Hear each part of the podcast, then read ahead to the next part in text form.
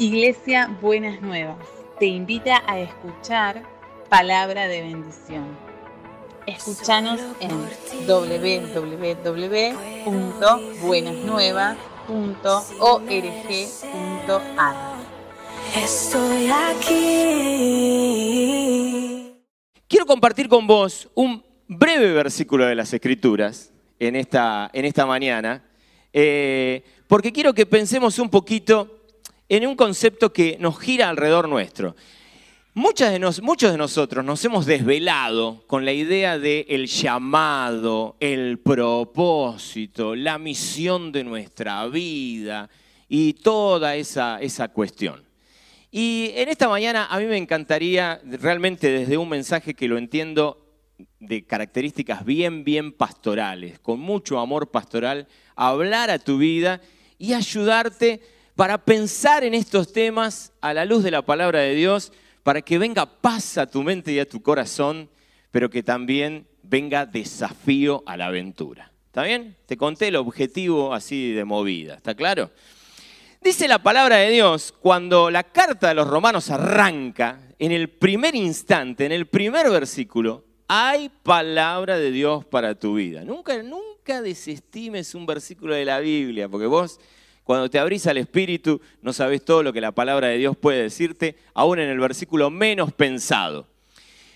Ahí, en la nueva versión internacional, dice así, Pablo, siervo de Cristo Jesús, llamado a ser apóstol, apartado para anunciar el Evangelio de Dios. Ahí el apóstol Pablo lo que hace de alguna manera es presentarse y decir, a ver, ¿quién te escribe esta carta? Te cuento, soy yo. ¿Sí? Y desarrolla algunas ideas que para mí son vitales que vos y yo le prestemos mucha atención.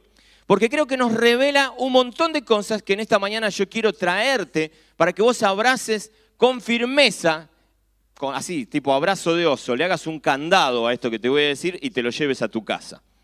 Eh, algo que a mí me parece más que importante es que el apóstol cuando se presenta, básicamente habla de dos cosas nos da su nombre, así que ya sabemos que se llama Pablo, pero ahí nomás él dice, siervo de Jesucristo.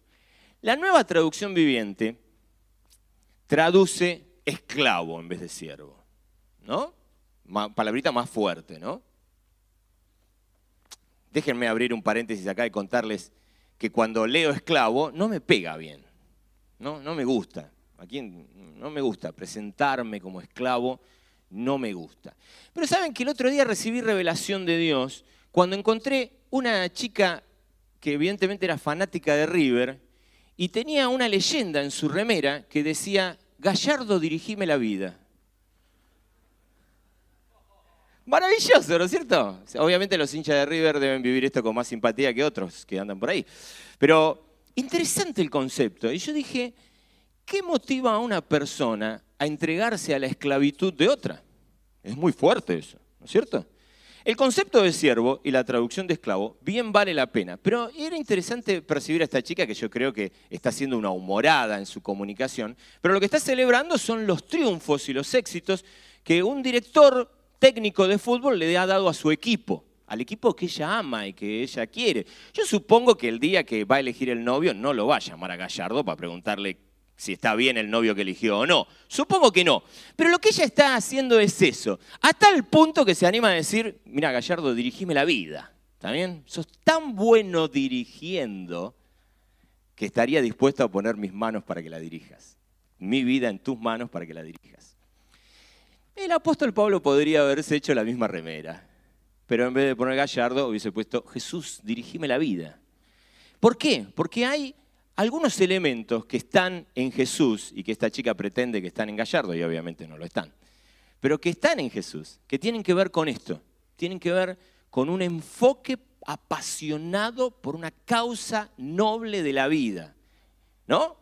El hincha de River quiere salir campeón cada vez que pueda. Entonces, si encuentra a la persona que le promete y le ofrece eso, muy probablemente se entregará con devoción a esa persona. Pablo también dice, este me apasiona con la vida. me conecta con la vida. La vida se vuelve una aventura cuando Él participa de la dirección de mi vida. Así que acá estoy, me entrego a esta persona. ¿Se acuerdan que hace un tiempo, el domingo pasado Norberto dijo, hemos hablado de aceptar a Cristo? Es una palabra que hemos puesto, se me ha escapado, la he dicho cientos de veces, ¿aceptaste a Jesús en tu corazón? Y, y Norberto nos decía, en realidad lo que deberíamos decir es si te rendiste o no a Jesucristo. Cuando vos encontrás a alguien que te conecta con la vida, como te conecta Jesús, ¿qué te va a costar rendirte a Él? Pero además de eso, en esta idea, al igual que en la inscripción de esta chica en su remera, hay otra idea, que es la promesa de éxito. No solamente puedo conectar noblemente con una causa de vida verdadera y apasionadamente, sino que además tengo la promesa de éxito. Y lo mismo pasa con Jesús. Jesús dice, si me dejas dirigirte, puedo darle éxito a tu vida. Entonces quédate tranquilo.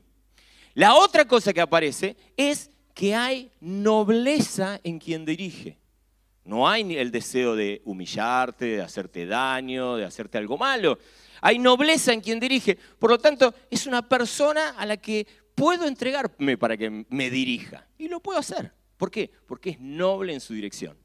Pero la última de las cosas es que es bueno en lo que hace. Por eso da garantías de éxito. Por eso me conecta con la vida. Por eso me lleva a triunfos. Lo mismo pasa con Jesús. Jesús sabe lo que hace, como nadie puede saberlo, como nadie puede saberlo. Dale jurisdicción a Jesús en tu vida, déjalo que la gobierne. Y te vas a dar cuenta por qué el apóstol Pablo se presenta de movida como esclavo de Jesucristo siervo de Jesucristo. Ahora bien, esa característica que el apóstol Pablo nos está entregando es una característica que hace al ser de Pablo.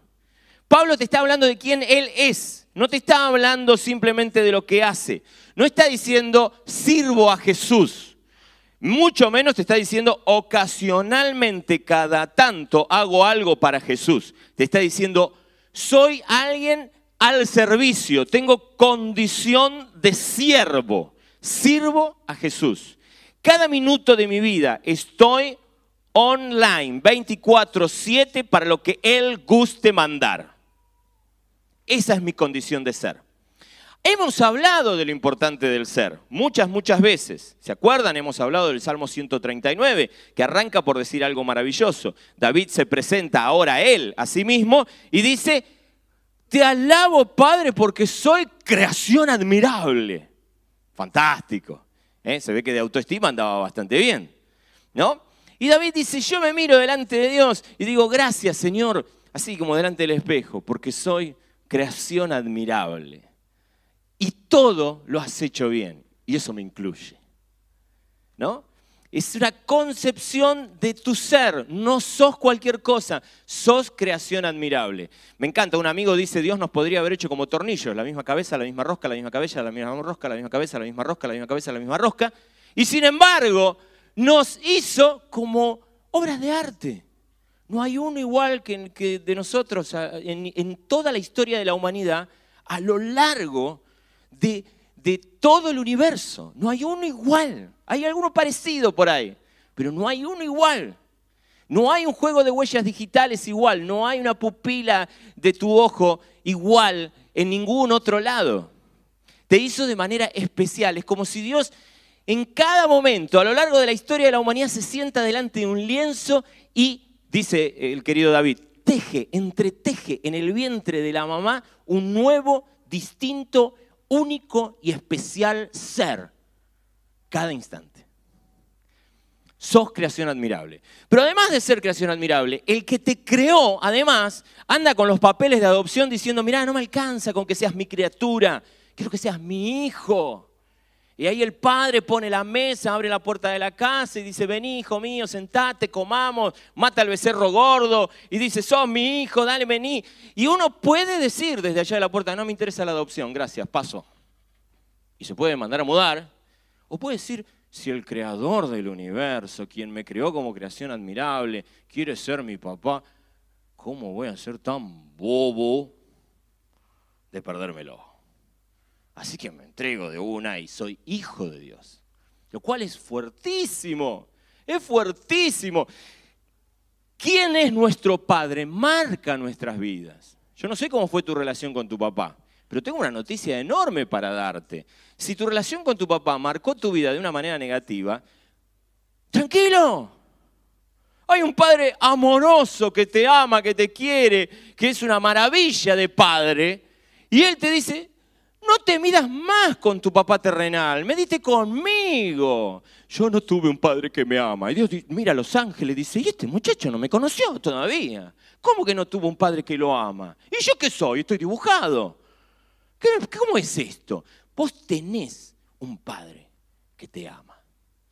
Vos tenés un padre que desea cuidarte, vos tenés un padre que quiere acompañarte, vos tenés un padre que quiere guiarte, vos tenés un padre que quiere abrazarte, vos tenés un padre que quiere... Vos elegís sobre el estigma de qué padre llevar adelante tu vida. Sos vos. Porque Él está deseoso de ser tu papá. Y sos vos el que cuando se presenta dice, sí, acá estoy, Germán Ortiz, hijo de Horacio Hilario Ortiz. Es lo que hay. Pobre viejo, siempre él está allá en el cielo, ya sabe que está, en los bosquejos de esta manera armado. ¿O soy yo el que dice, acá estoy, soy el hijo del Señor de todos los recursos, amo absoluto del universo, el que reina desde siempre y hasta siempre, y tiene todo bajo su poder y su dominio? Heme aquí.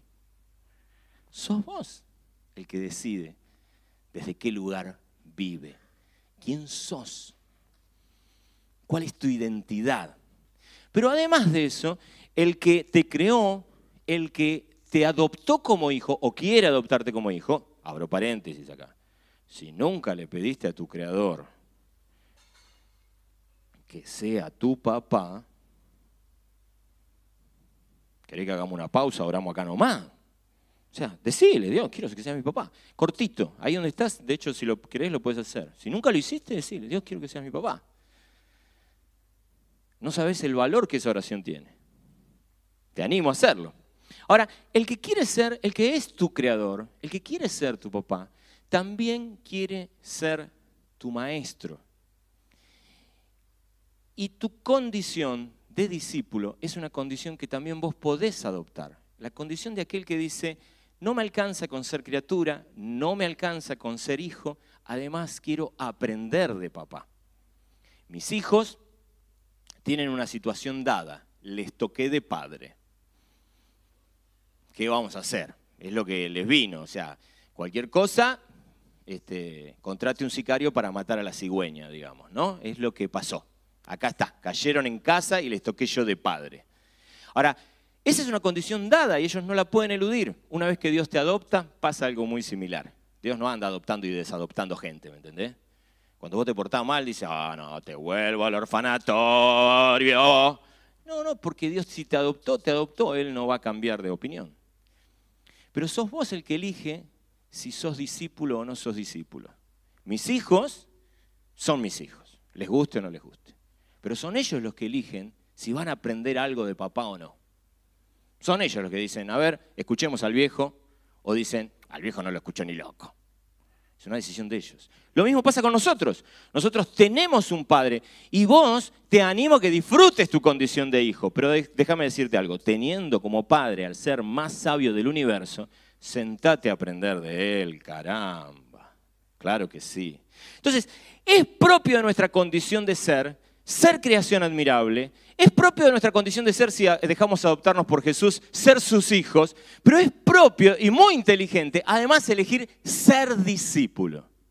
Pero el apóstol Pablo, que entiende que es creación admirable, hijo de Dios y discípulo de Cristo, hace una, una, una apuesta más y dice, ¿sabes qué? No me alcanza solamente con ser creación admirable, no me alcanza solamente con ser hijo, no me alcanza solamente con ser discípulo, te diría más, no me alcanza solamente con ser su amigo, que también es otra cosa, pero que el bosquejo se me va a hacer muy largo y no vamos a terminar más, pero llego al punto tal que me pongo una remera para expresar la convicción más profunda que tengo. Jesús, dirigime la vida. Jesús, quiero ser tu esclavo sujeción absoluta y total. me pongo entero, me rindo de manera completa y absoluta y hago de eso mi convicción más profunda en el interior de mi ser. Estoy rendido, estoy adherido absoluta y totalmente a vos. Pablo, siervo de Jesucristo. Ahora, luego de decir eso, el apóstol Pablo, y es más, y esta es una invitación, porque a decir verdad, lo mejor que te puede pasar en la vida no es que te dirija Gallardo. Lo mejor que te puede pasar en la vida es que te dirija Jesús de Nazaret. Por lo tanto, es una invitación a todos nosotros a que la próxima vez que te presentes puedas decir, hola, ¿qué tal? Hugo, esclavo de Jesucristo. Un gusto conocerte. Oh, yo digo, hola Hugo, ¿cómo estás? Qué lindo hablar de esclavo a esclavo. Me, me encantó. ¿Está bien? Porque es la adhesión total, completa y absoluta a Jesucristo. Siervo de Jesucristo. Esclavo de Jesucristo. Y es una condición, una definición de ser. Ahora, una vez que el apóstol Pablo nos presenta su nombre y su ser, nos habla de qué rol ocupa en la mecánica del universo. Y entonces él dice, Pablo, siervo de Cristo Jesús, llamado, y aquí aparece la palabrita bendita, llamado, que tanto nos suele desvelar, llamado a ser apóstol apartado para anunciar el Evangelio de Dios.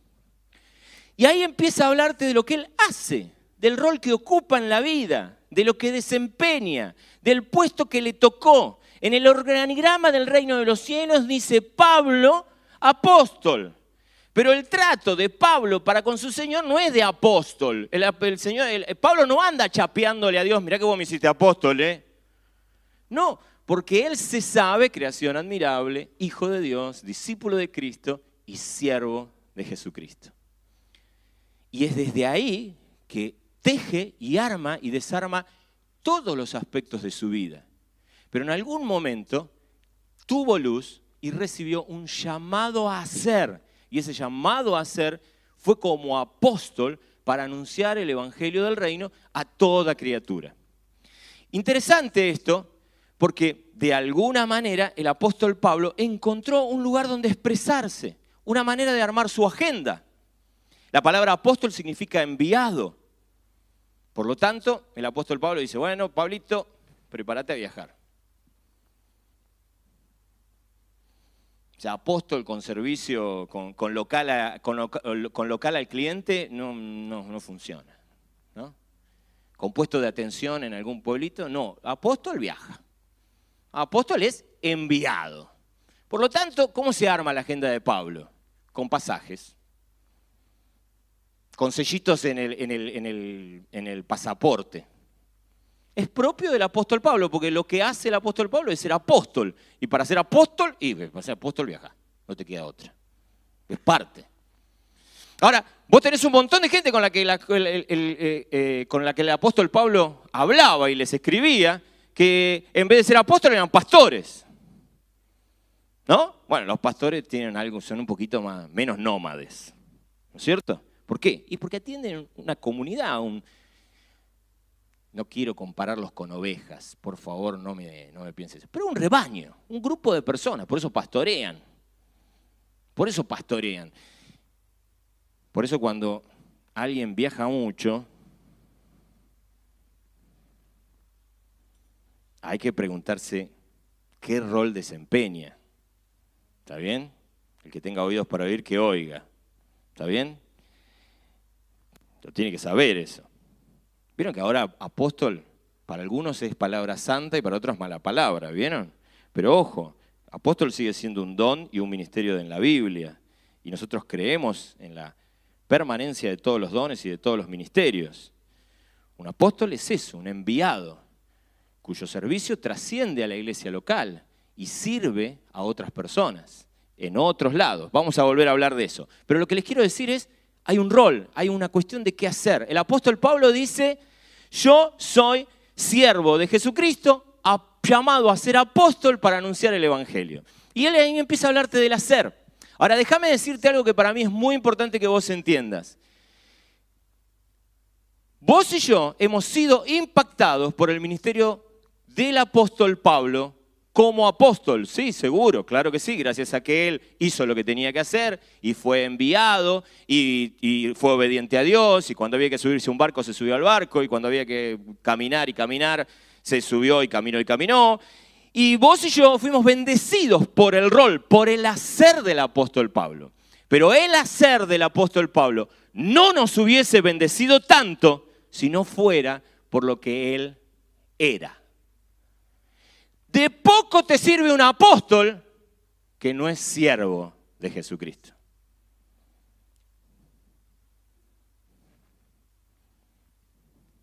Te lo digo de nuevo. De poco te sirve un apóstol que no es siervo de Jesucristo. Cuando alguien chapea más con su rol de apóstol que con su condición de siervo, corremos serio peligro.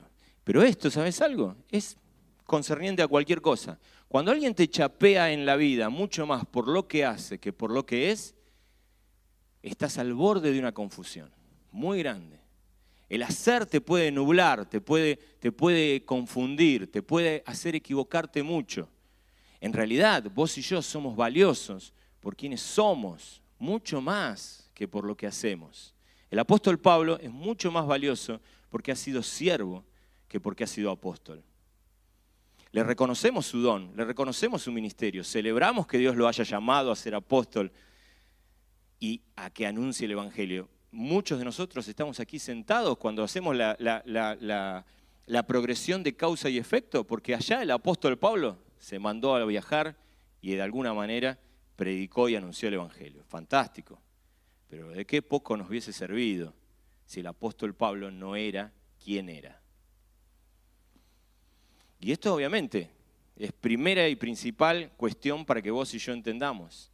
Es más importante que trabajes en el desarrollo de tu ser es más importante que pienses cómo vas a hacer cada día, en cada minuto de tu vida, para adherir completa y plena y absolutamente a Jesús, de manera tal de que no te tiemble la voz cuando puedas presentarte y decir, aquí estoy, soy Germán Ortiz, esclavo de Jesucristo. Será mucho más importante. Y te voy a decir algo, tu vida va a ser de enorme bendición, mucho más, mucho más inspiradora, cuando vos en tu condición de ser te re nuncias a todo y te rendís a Jesucristo y lo entendés como el Señor absoluto de tu vida. Esa adhesión total es la que inspira y la que moviliza a otras personas a encontrar un camino de verdadera vida. ¿Está bien hasta acá? Ahora, yo quiero ayudarte a pensar esto. En el caso del apóstol Pablo, él se presenta como apóstol. Si yo me tuviera que presentar, probablemente no me presentaría como el apóstol Pablo. Coincidiríamos en la primera. Quiero coincidir con la primera. Germán Ortiz, esclavo de Jesucristo. Ahora, cuando continúo con la presentación, y muy probablemente pueda variar. Y para mí es muy importante pensar en esto. En el caso del apóstol Pablo, esta es la presentación. En el caso de nosotros, bueno, quizás ya podría haber tantas presentaciones como personas hay aquí adelante nuestro. Pero para mí es muy importante entender esto, que Dios obviamente te da condición de ser, te invita, te recuerda que sos creación admirable, te invita a ser su hijo, te sienta, dice, acá está, acá hay un lugar en la mesa preparado para vos. Te invita a ser su discípulo, aprende de mí, que soy manso y humilde de corazón. Dale, vení, yo te quiero enseñar. Le dice a su discípulo, ustedes dicen que soy maestro y señor, y bien dicen, porque soy maestro y señor. Así que te quiero enseñar y te quiero dirigir la vida. Sí, lo acepto. Culpable. Pero mi dirección es dirección que trae bendición. Dale, vení. Pero ese mismo Jesús te llama a hacer cosas. Te llama a hacer cosas. Y lo que hace valioso esas cosas no es la cosa en sí, sino el llamado. ¿Te lo digo de nuevo? Lo que hace valioso a la cosa no es la cosa en sí, sino el llamado. Nosotros tendemos a pensar, no, yo lavo plato. No me voy a decir que lavar plato es más valioso que llenar el River, el river Arena eh, con el River Church. O sea, viene, viene Padre, Hijo, Espíritu Santo, Dante Gebel, yo. Porque pensamos que la cosa es valioso por la cosa en sí. ¿Qué es lo valioso? Eh, lo valioso es lo de, eh, lo de Dante, lo valioso es lo de Norberto, lo valioso, lo valioso es, lo de Gabriel, que se para acá adelante y le da la cara para cantar, y qué bien que canta. Yo cantando soy un perro que desafina terriblemente, ¿no? Eso es valioso. Y vos que yo paso la escoba, soy un humilde siervo. Lo valioso no es la cosa en sí, lo valioso es quién te llama. Por lo tanto, si quien te llama, te llama a lavar platos, lo más valioso que hay en el mundo y en el universo es lavar platos. ¿Por qué? Porque si vos me das a elegir entre lavar platos con Jesús, hola Jesús, ¿cómo estás? ¿Bien? ¿Me pasás el detergente? Te lo pido por favor, gracias. Muy bien. ¿Bien? ¿La crisis del Mediano Oriente cómo está? ¿La iglesia perseguida? ¿Oramos por eso? Eso siempre va a ser infinitamente más valioso que estar parado delante de una multitud, cantando o hablando, sin Jesús al lado. Nunca cambies lavar platos con Jesús por predicar desde tu ego, por hacerte famoso desde tu ego. Vas a estar cometiendo un error tamaño ballena azul. ¿Se comprende? Lo más valioso que hay es hacer lo que Jesús te pida. A tal punto que si Jesús te llama a tomar vacaciones, es más valioso que Jesús llamándote a cambiar el mundo. ¿Se entiende? Voy a decirlo de nuevo porque creo que lo dije mal. Si Jesús te llama a tomar vacaciones, es más valioso que cambiar el mundo sin que Él te llame a hacerlo. ¿Se entiende? Muchas veces nosotros le damos el valor a las cosas por la cosa en sí mismo o por la necesidad que cubrimos. Ay, yo estoy entregando mi vida por la gente que está, no sé qué, muriéndose de hambre, muriéndose en la ignorancia, etcétera, etcétera, etcétera. Y le damos valor a la cosa por la cosa en sí misma. Pero el valor es hacer lo que Dios te pida que vos hagas. Por lo tanto, nosotros aquí tenemos personas preciosas que sirven al Señor de distintas, de distintas, de distintas maneras. ¿No? Tenemos tacheros, tenemos gente que maneja un Uber, tenemos oculistas, tenemos zapateros, tenemos presidentes de club. ¿Está bien? ¿Qué más tenemos por ahí? Un montón de administradores, gerentes, gerentes bancarios, jubilados, amas de casa. Ahora, yo te quiero decir algo. La presencia de Jesús al lado tuyo, haciendo eso, siempre será más valioso que cualquier otra cosa que vos puedas hacer. Tranquilamente, vos podrías armar este pasaje directamente para vos. Yo, yo, Hugo, esclavo de Jesucristo. Y, a lo que el Señor Jesús lo haya llamado a Hugo. Déjame contarte algunas anécdotas. Nosotros tenemos aquí personas que, eh, eh, voy a citarte una persona, el querido Roque. ¿Se acuerdan de Roque? Muchos de ustedes lo conocieron a Roque. Roque era un hombre de Dios que visitaba cárceles. Eh, no la tengo acá en para que me dé el dato, pero quizás cualquiera de ustedes. Todas las semanas. Todas las semanas Roque iba a visitar cárceles. Se metía ahí en las situaciones más difíciles y complicadas de, nivel carcelario y predicaba el Evangelio. Era su pasión. Cada, cada, domingo venía y nos contaba alguna anécdota, nos contaba alguna experiencia. El tipo estaba totalmente apasionado. Casado durante muchísimo tiempo, un matrimonio que rescató el Señor Jesús, casado con la querida Vivi. ¿Sí? Vivi empieza a tener eh, problemas mentales, empieza a tener como, como un Alzheimer, como una demencia senil.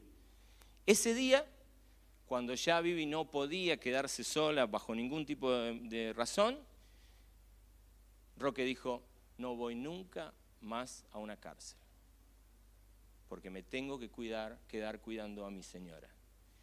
Y cuando vos lo mirabas, como diciendo, ¿y en qué momento se le pianta un lagrimón? Porque el tipo perdió lo más valioso que supuestamente hacía, él dice, este es el tiempo en el que el Señor me llamó a cuidar de mi señora. es más valioso a dónde Dios te llama que la cosa en sí. Es más valioso. Por eso es tan importante que vos estés atento a dónde Dios te llama. Por eso Norberto dice, no queremos trabajar con voluntarios, queremos trabajar con llamados.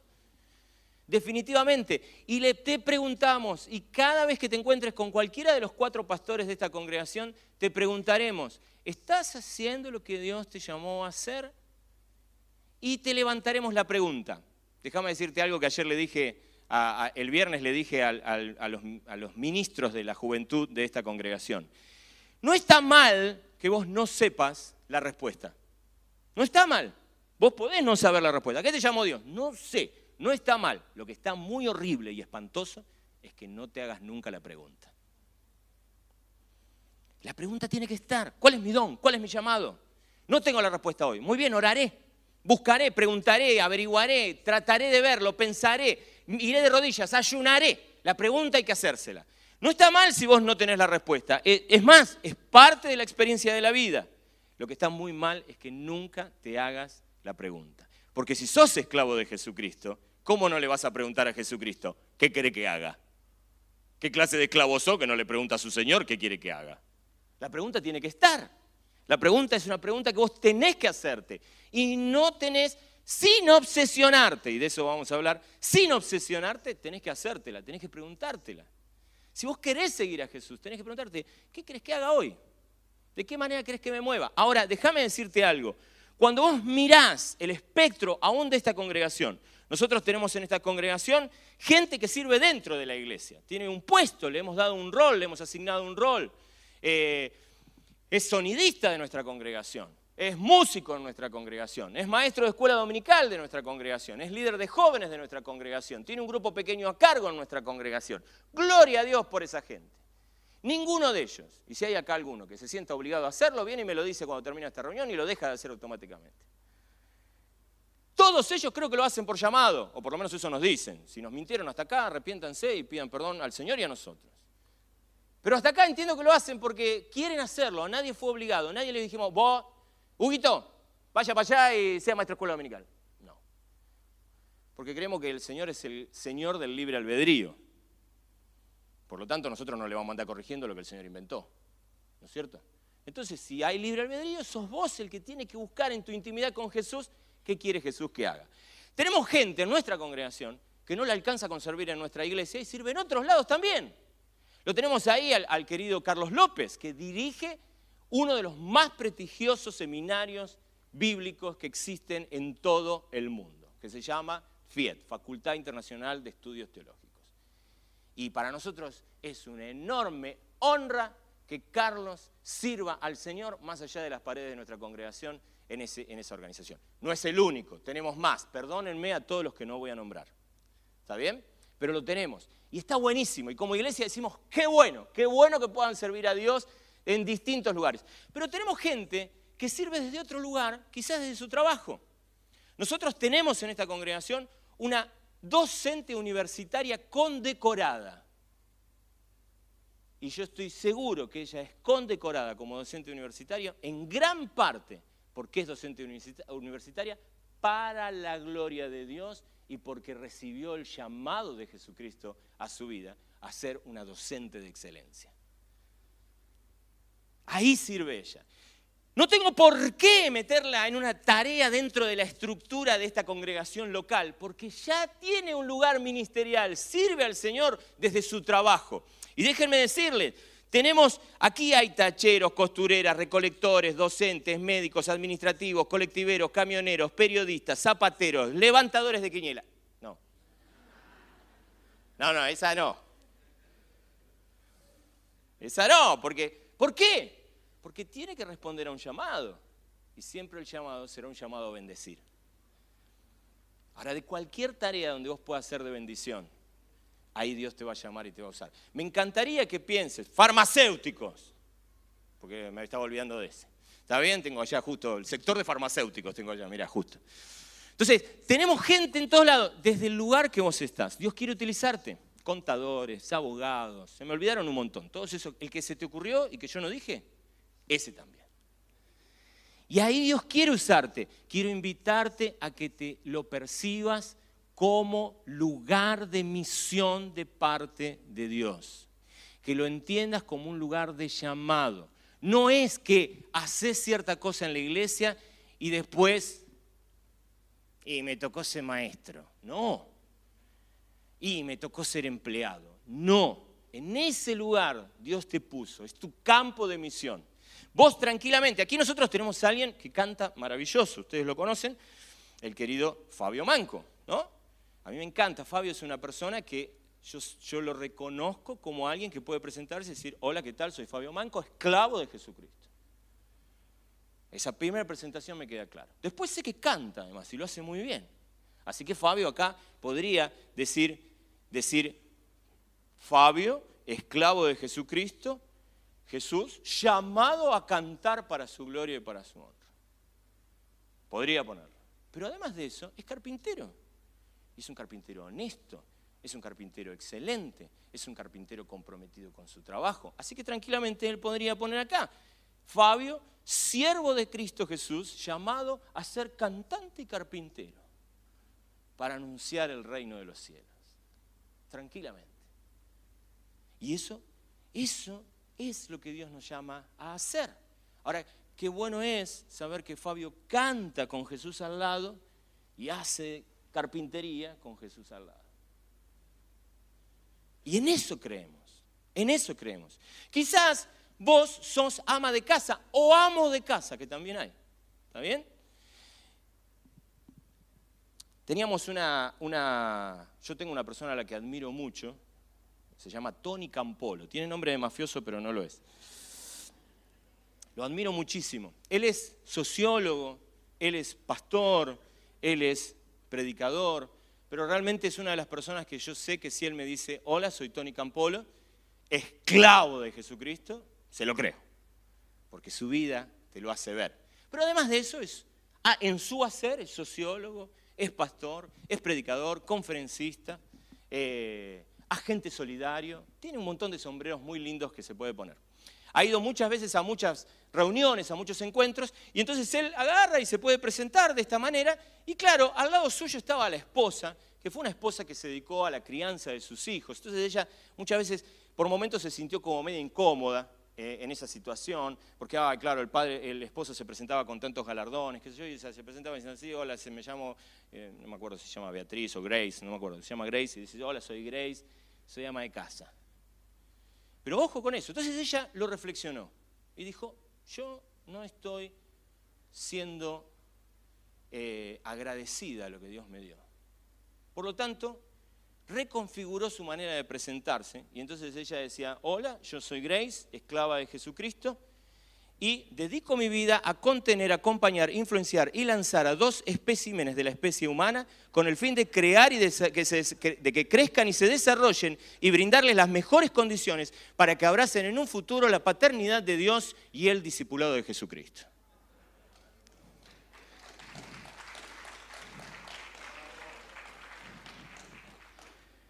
Tenemos que jerarquizar lo que Jesús te llamó a hacer. No seas tonto, tonta. Por favor, jerarquiza lo que el Señor te llamó a hacer. Porque no es importante la gran cosa que haces, es importante lo que Dios te llamó a hacer. Y para nosotros, por eso es importante que te invitamos a cultivar tu ser y estar atento a donde Dios te va a llamar. Muy, muy importante. Tenemos personas que desde el hogar, desde el trabajo, desde el estudio, aún desde otras ocupaciones que tienen que ver con hobby o con ocio, son de bendición al Señor. Hay gente que descansando bendice. Y no porque es mejor tenerlo descansando que trabajando, ¿eh? no, no, no es por eso. ¿Está? Pero hay gente que es así. Ahora, esta mecánica para mí es muy importante que vos la entiendas. ¿Por qué? Porque el ser siempre va a ser más importante y más trascendente y de impacto más profundo que el hacer, siempre. Por eso queremos invitarte a que te dediques a cultivar tu ser a convertirte en la mejor versión de vos mismo en la relación con Jesucristo. Si vos trabajás en tu ser, no importa lo que hagas, vas a bendecir. No importa, no importa lo que hagas, vas a ser de bendición. Mira, se da un fenómeno muy, muy raro, que tiene como dos, por lo menos dos expresiones. El primer fenómeno es la gente que es una luz técnicamente. Oye, qué bien que hace lo que hace, es una maravilla, ¿viste? Oye, predica, ¡qué metáfora, qué capacidad de oratoria! qué labia que tiene, qué bien que lo hace, una cosa impresionante. ora. ¡Ah! No sabés lo que ora el tipo, mete una palabra atrás de la otra, los demonios tiemblan, salen corriendo cuando el tipo ora, una cosa impresionante. Canta, ¡uh! Dios mío, llega a la nota más alta y después cuando baja llega a la nota más baja, un tipo, él es la música en sí, ella es la música en sí, una técnica impresionante. ¿Querés animar una fiesta? Llamalo fulano de tal, no sabe lo que es, la simpatía andando. Técnicamente funciona maravilloso. Ahora cuando le sondeas el ser,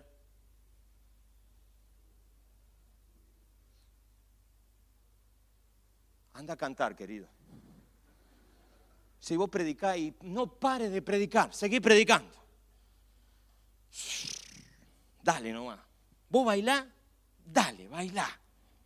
Bailá. Porque donde dejaste de bailar, duele, porque tu ser está deshilachado, deja mucho que desear. Te volviste famoso por el desarrollo de tu técnica, por tus capacidades, pero tu ser está deshilachado y es una macana. El otro fenómeno extrañísimo que he encontrado en mi vida es gente que siendo es maravillosa. qué bueno que es este tipo siendo. Eh, qué buena esta mujer, qué buena. La verdad que inspira siendo lo que es ahí en la tranquilidad, en el, en el, estar parado nada más. Bendice, ya está. Cuando empieza a hacer, como estima que hacer es más importante que ser, entra en estado de pánico. Agarra una ansiedad que no te explico. Es insufrible. Entonces, ay no, porque ¿qué tengo que hacer? Ay, sí, no, claro. Y, está bien si lo hago así, y está bien si, lo hago así. No, es que a mí me gustaría hacer esto. Y no me gustaría hacer aquello. Y está eléctrica, eléctrico, por su ansiedad de hacer. Y vos le decís, deja de hacer y sé. Es mejor siendo que haciendo. Así que seguí trabajando en tu ser hasta que encuentres la paz para hacer. Porque si no es un dolor de cabeza. Y esto tiene que ver con que muchas veces perdemos el norte de que el ser siempre será más importante que el hacer. Déjame decírtelo de esta manera concisa. Sé lo que el Señor quiere que vos seas. Creación admirable, hijo amado, discípulo de Jesucristo, siervo y esclavo de Jesucristo. Lo que vayas a hacer después, quédate tranquilo. Seguramente va a estar buenísimo. Seguramente va a estar buenísimo. No importa lo que hagas, va a estar buenísimo. Y vas a ser de bendición. Déjame decirte algo que es muy importante. Hay gente que tiene un impacto de mayor alcance por su técnica hasta que le conoces como es. Pero la gente que es bien, quizás no tenga un impacto de tanto alcance, pero el impacto es de enorme profundidad. De enorme profundidad. Son las personas que te marcan a fuego, que te inspiran, que te movilizan en la vida, porque su ser es lo que toca tu, tu vida. Entonces, quizás en su hacer no tienen un alcance de multitudes, pero con lo que son a las personas que alcanzan la marcan de una manera enormemente profunda. Entonces déjame decirte esto. Ahora, ¿cómo nos enteramos del llamado de Dios? Primero y principal quiero decirte una palabra de parte de Dios. Relájate, porque es más importante enfocarse en tu ser que en el hacer. Relájate, relájate. Si vos andás caminando por tu ser como corresponde, las ofertas para hacer van a venir. Van a venir.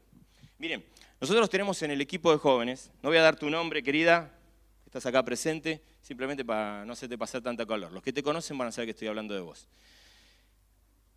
Nosotros acá tenemos una mujer preciosa, una mujer, wow, qué bueno que sea mi amiga. Venía al grupo de jóvenes a traer a su hija.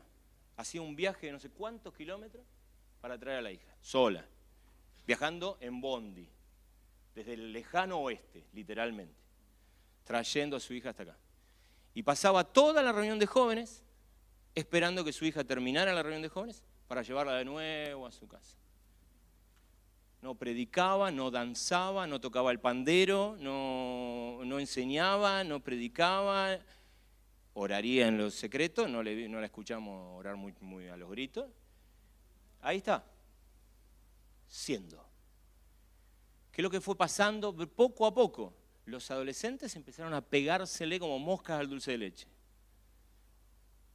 Y la pudimos ver con una sonrisa enorme, compartiendo, siendo de bendición, sin ningún rol, sin ningún tarea, ninguna tarea asignada, sin ocupar ningún raviol en el organigrama de la iglesia. Quienes servimos entre jóvenes miramos y dijimos, wow, aquí hay algo de Dios. Así que lo vimos, y lo vimos un sábado, y otro sábado, y otro sábado, y otro sábado, y otro sábado. Y llegó un momento y dijimos, che, vos no tenés ganas de trabajar entre jóvenes, porque si no te diste cuenta, Dios te está llamando. Esto es lo tuyo. Te sale buenísimo. Y ahí, con mucha humildad, ella dijo, si ustedes lo ven, si a ustedes les parece, adelante. Y comenzó a ministrar entre jóvenes hasta el día de hoy es de enorme, enorme, enorme bendición. Cuando pasó el tiempo, su, su ser fue tan precioso sirviendo que un día yo me senté con ella acá. Y le dije, che, quiero hablar con vos porque creemos que por tu ser estaría bueno que participes del equipo que dirige el Ministerio de Jóvenes. Se puso a llorar acá y algunos desde allá pensaron que la estaba retando. Después me querían matar. ¿Por qué me querían matar? Porque es tan hermosa en su ser que cualquier persona que les hiciera algo malo merecía el castigo más horrendo del mundo. Así que estaban pensando castigos para mí. Después el espíritu los cayó y le dijo, no, Germán estaba honrando a esta mujer. Y Dios la sigue usando de una manera maravillosa y preciosa entre jóvenes. Nunca pidió un puesto, nunca pidió un rol, nunca pidió un este, un raviol en el organigrama, pero ha sido de enorme bendición.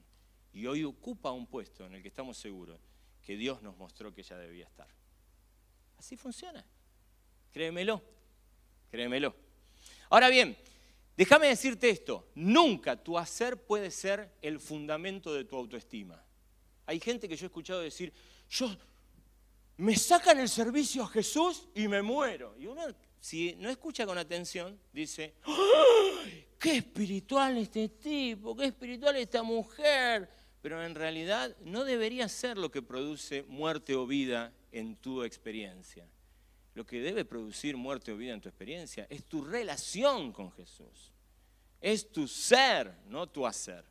Hay gente que cuando llega a la situación de jubilación fue, trabajó en un trabajo toda su vida y cuando tiene que dejarlo, entra en unos estados depresivos espantosos, porque ancló su vida en su hacer en vez de anclar su vida en su ser. Entonces, déjame decirte esto, dedicale tu ser a Jesús, rendite completamente a Él, animate a hacer tuyas las palabras del apóstol Pablo. Yo, fulanito de tal, esclavo de Jesucristo. ¿Y qué haces? No sé. Si sé, te lo cuento. El día que me entere, te lo cuento. Y te digo, soy carpintero para Jesús. Soy ama de casa para Jesús. Cuido a, dos muchachitos inquietos para Jesús. Eh, soy contador para Jesús. Soy este, despachante de aduana para Jesús. Acá estoy. Está. Acá. Soy lo que sea. Soy para Jesús. Y Jesús camina a mi lado. Y me usa para ser de bendición. Y aquí estoy. Ese es mi proyecto. Ahí estoy con el Señor. Ahí estamos. Siendo. Siendo lo que Dios quiere que yo sea. Cuando Él te muestre qué hacer, hacelo. Aunque sea descansar, descansar sin culpa. Porque si el Señor te dice, che, nos tiramos a ver una serie juntos, es el mejor lugar donde vos podés estar. ¿Está bien? Que te quede muy claro eso, ¿eh? Muy claro. Así el Señor te dice, che, flaco, no estás perdiendo tiempo otra vez con la novena temporada de no sé qué cosa, y dale bolilla también. ¿No? Che, muy, mucho youtuber y poca Biblia. Si el Señor te dice eso, dale bolilla. ¿Está? Ahora, si el Señor te dice, hoy nos relajamos y nos tiramos juntos. A mí, yo soy un gran mirador de series, ¿no? Y me dicen, eh, se te acabó Star me dicen en mi casa, se, te se te acabaron las metáforas con Star Trek y ahora estás con las metáforas de SWAT, me dicen. Sí. ¿Por qué? Porque yo miro la serie con Jesús al lado. Entonces estoy mirando así la serie y de repente aparece una escena y digo, uy, la pasamos esta, ¿no, Señor? Le ponemos FFF, ¿no? ¿Está bien? ¿Qué hacemos con esta? Y cuando miro y digo, Señor, mirá qué bueno que está eso, ¿no? Y el Señor dice, sí, está bueno. ¿Lo meto en el próximo mensaje? Qué bueno. Es mejor eso que estar tratando de cambiar al mundo sin Jesús. Sí, sí, tus pastores creen eso. Quédate tranquilo. Déjate guiar por Él, tranquilo, relajado. Déjame decirte algo que para mí es muy importante. Dios está mucho más inquieto en la formación de tu ser que en lo que vos hagas. Yo en este momento, de manera deliberada, proactiva e intencional, los quiero influenciar. Culpable, lo reconozco. Pero es más importante lo que el Señor está haciendo en mi carácter en este momento que de la manera que los estoy influenciando. Porque el Espíritu de Dios no me necesita a mí para transformarlos a ustedes. Yo soy un iluso y un ingenuo si creo eso. Si Él quisiera influenciarlos sin mí, ¿qué? Ay, no, hoy no lo tengo a Germán, perdí, che, no lo puedo influenciar a Beto. ¿Ustedes creen que funciona así? Sería una locura. Ay, yo con tantas ganas de cambiar al mundo y Germán se resiste. listo, che, suspendamos todo, ¿eh? La segunda venida la suspendemos, dice el Señor. No funciona así, querido hermano. Si pensás que haces algo demasiado importante, ubicate en el cosmos. Sos creación admirable, pero sos una pelusa en el universo. Él está trabajando en vos porque te ama a vos, pelucita. Entonces él dice, yo quiero cultivar en Germán lo mejor. Entonces me hace rebanarme el seso para ver cómo hago para influenciarlos a ustedes bien, pero porque está más interesado en comer asados conmigo que que yo te influencie a vos. De paso te influencio y por lo tanto tengo una enorme responsabilidad de hacerlo bien. ¿Se entiende? Pero él está fascinado con la relación con vos. Él quiere que vos seas lo que tenés que ser, porque además sabe que si vos sos más allá de lo que haces, el impacto va a ser enorme. El impacto va a ser mucho más genuino y va a ser mucho más profundo. Por lo tanto, de eso se trata. Ahora, déjame cerrar con esto. ¿Cómo, calibramos el llamado? ¿Cómo lo captamos? Hay gente a la que yo tengo que hacer mucha fuerza para no odiarlo, que viene y me dice, a mí vino el Señor. Yo me acuerdo que estaba caminando por la calle Florida.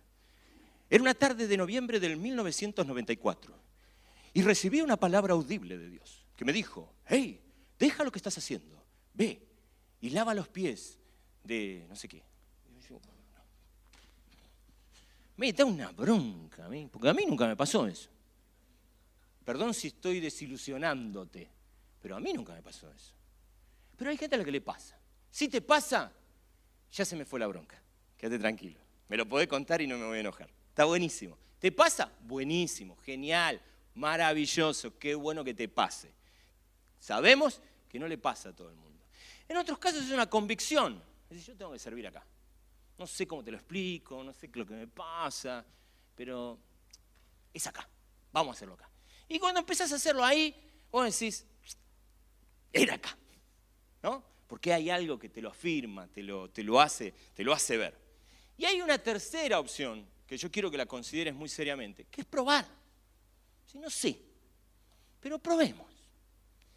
Acá estamos, buscando el llamado de Dios. Y me parece que puede ser por acá. Entonces, vamos y lo hacemos.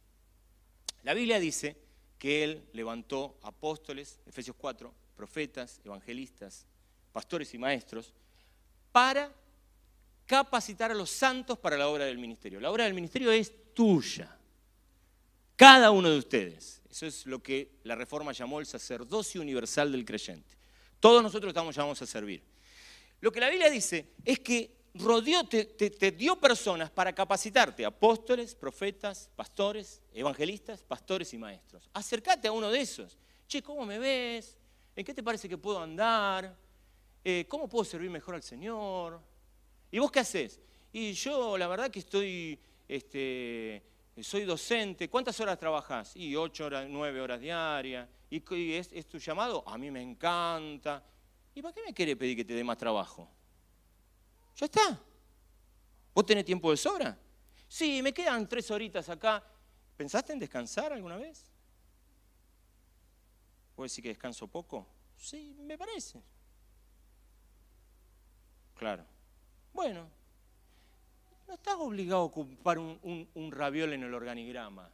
Si vos servís al Señor de alguna manera, gloria a Dios, relájate relájate. Ahora, hay gente que me dice, no, Ger, pero yo quiero servir en la iglesia. Estoy agradecido en la iglesia, tengo tiempo para hacerlo, tengo energía para hacerlo y quiero hacerlo. ¿En qué lugar de la iglesia puedo servir? Gloria a Dios. Dale, nos sentamos, oramos.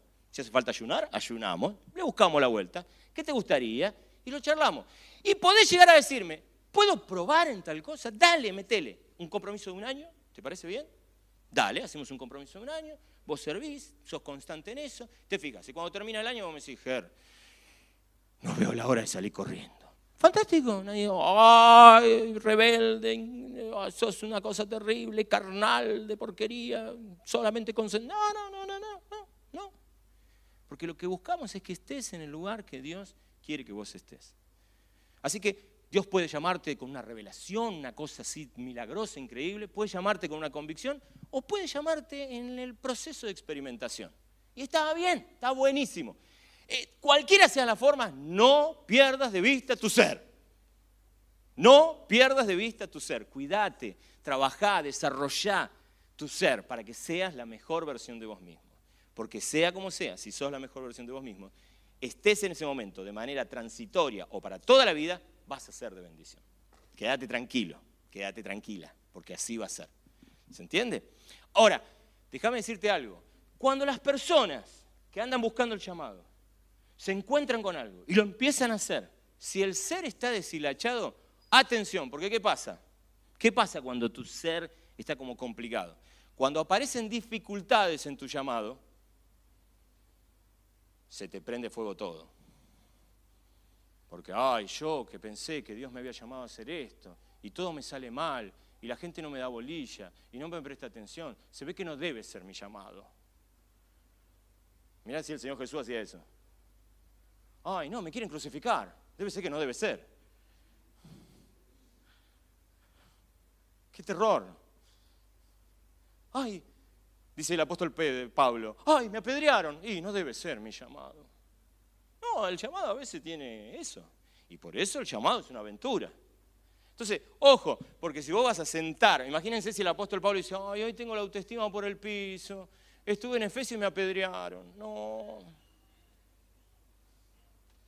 Terrible. No, el apóstol Pablo dice, ciertamente, apedreado, perseguido, y te cuenta todo eso y dice, pero acá estamos, agotados, pero no destruidos. Y se para de nuevo el tipo y sale a ver ¿Dónde están los que me van a pedir de nuevo? Porque su ser está convencido que haga lo que haga será de inspiración, porque será muy apóstol y será muy predicador del Evangelio, pero mucho más importante que todo eso, es esclavo de Jesucristo. ¿Se entiende? Y por eso quiero invitarte en esta mañana a que revises tu entrega a Jesús, revises tu rendición a Jesús, revises tu renunciamiento a Jesús. Y en ese sentido, quiero invitarte a que pienses seriamente en esta semana dónde Dios me quiere mover. Dios te quiere mover en el lugar en el que estás, fantástico. Lo que te invito es a que se lo comuniques a alguien. Yo soy contador y entendí el llamado de Dios para mi vida y es el lugar donde puedo estar.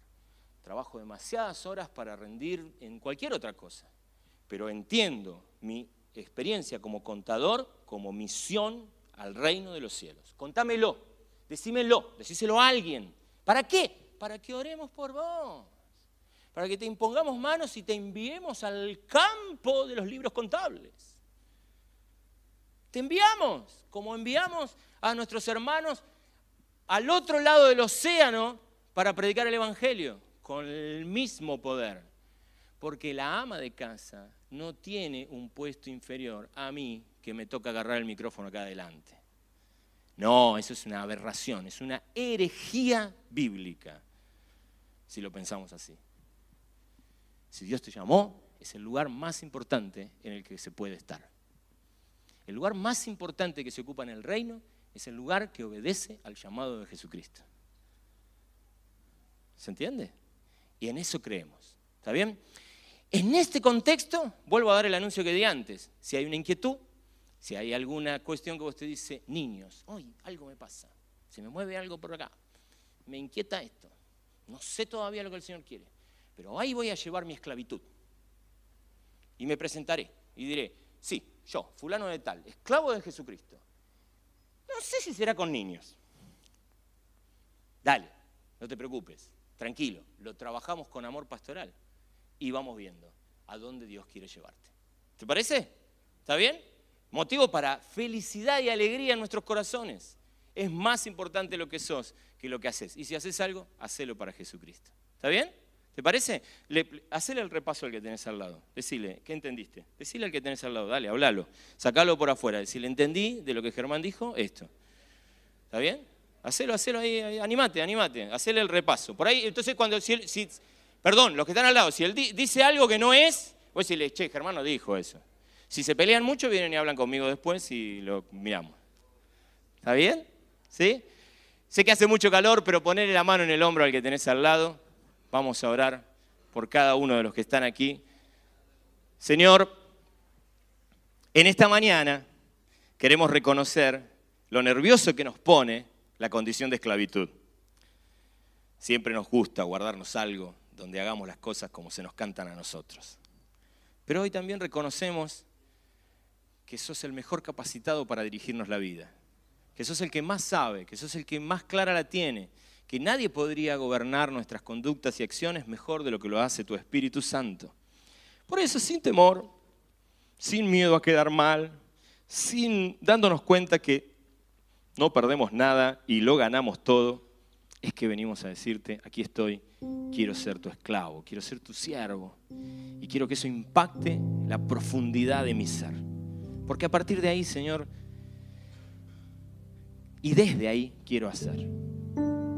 Abierto al, a oír tu voz, en la manera en que tu voz llegue a mí.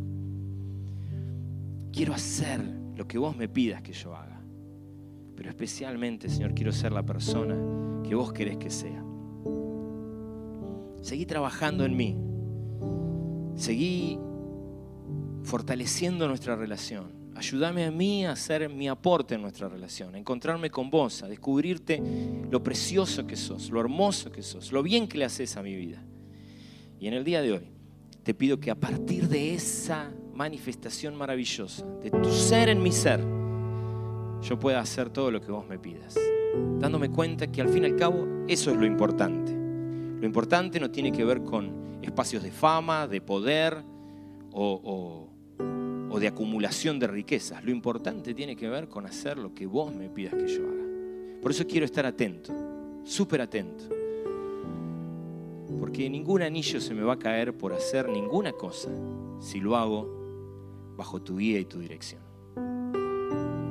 Así estamos, Señor. Así te buscamos. Así queremos caminar. Oramos en el nombre de Jesús. Amén y amén.